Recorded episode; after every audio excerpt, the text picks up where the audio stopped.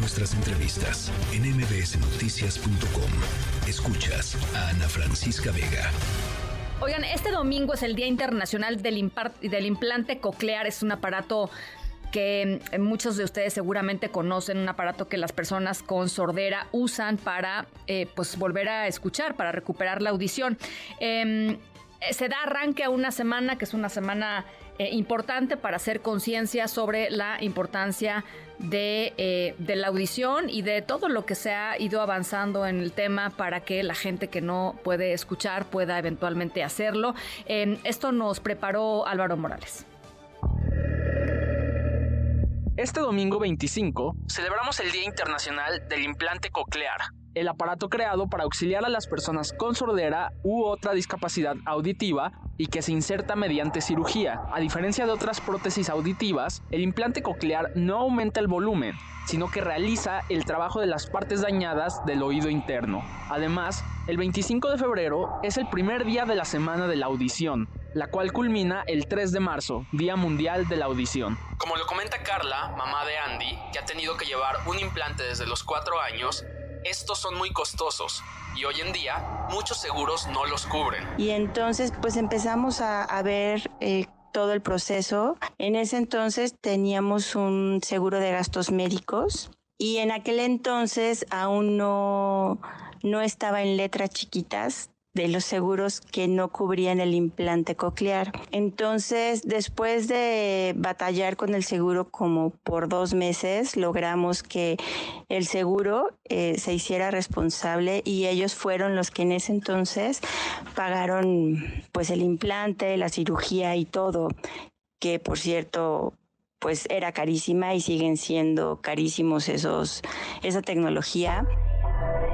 En marco de esta fecha, ¿Cómo viven las personas con discapacidades auditivas en un país como México, en donde tan pocos espacios tienen a las personas con discapacidades en mente? Según el INEGI, en México hay más de 2 millones de personas con discapacidad auditiva, de las cuales más de la mitad son personas de la tercera edad. La discapacidad auditiva puede ser congénita, es decir, desde nacimiento, o adquirida después de nacer por una serie de razones y factores de riesgo. Estos incluyen cosas como la reproducción constante de música a alto volumen hasta la acumulación de cera dentro del oído. También puede ser provocada por enfermedades o infecciones como el sarampión, mientras que para la sordera congénita, las causas a menudo son genéticas. Según el Instituto Mexicano de Otología y Neurotología, dos de cada tres bebés que nacen con sordera tienen un factor genético latente, según estadísticas del INEGI, un tercio de la población con alguna discapacidad ha sufrido de discriminación en algún momento de su vida. El INEGI también señala que más de 2.900.000 personas necesitan o usan un aparato para oír mejor, lo que convierte la discapacidad auditiva en la tercera más común del país, tan solo por detrás de la discapacidad motora y la discapacidad visual. A pesar de su gran número, las personas con discapacidad auditiva siguen sin ver hechas realidad algunas de sus peticiones más importantes, como por ejemplo la implementación de alertas sísmicas visuales. Carla señala que la discriminación no es el único problema, sino también la falta de información en sí. El implante, en teoría, no puede pasar por los detectores de metal. Entonces, me acuerdo que estaba chiquita y la primera vez que pues que intentamos explicarle al oficial del, del aeropuerto pues que no podía pasar su implante por ahí. Bueno, fue todo un show, ¿no? Porque pues no sabían qué era, entonces no entendían que era el implante, no sabían, entonces al final tuvimos que quitarle el aparato y pasarlo este por fuera y que ella pasara sin el implante.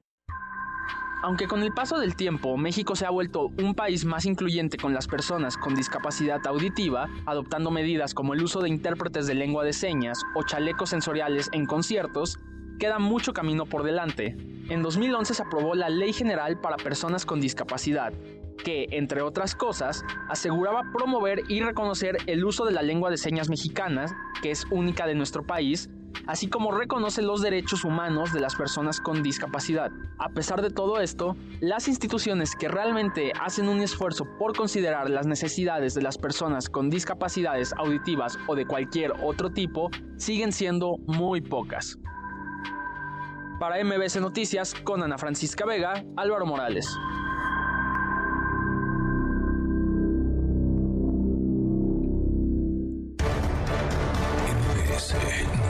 ridiculous.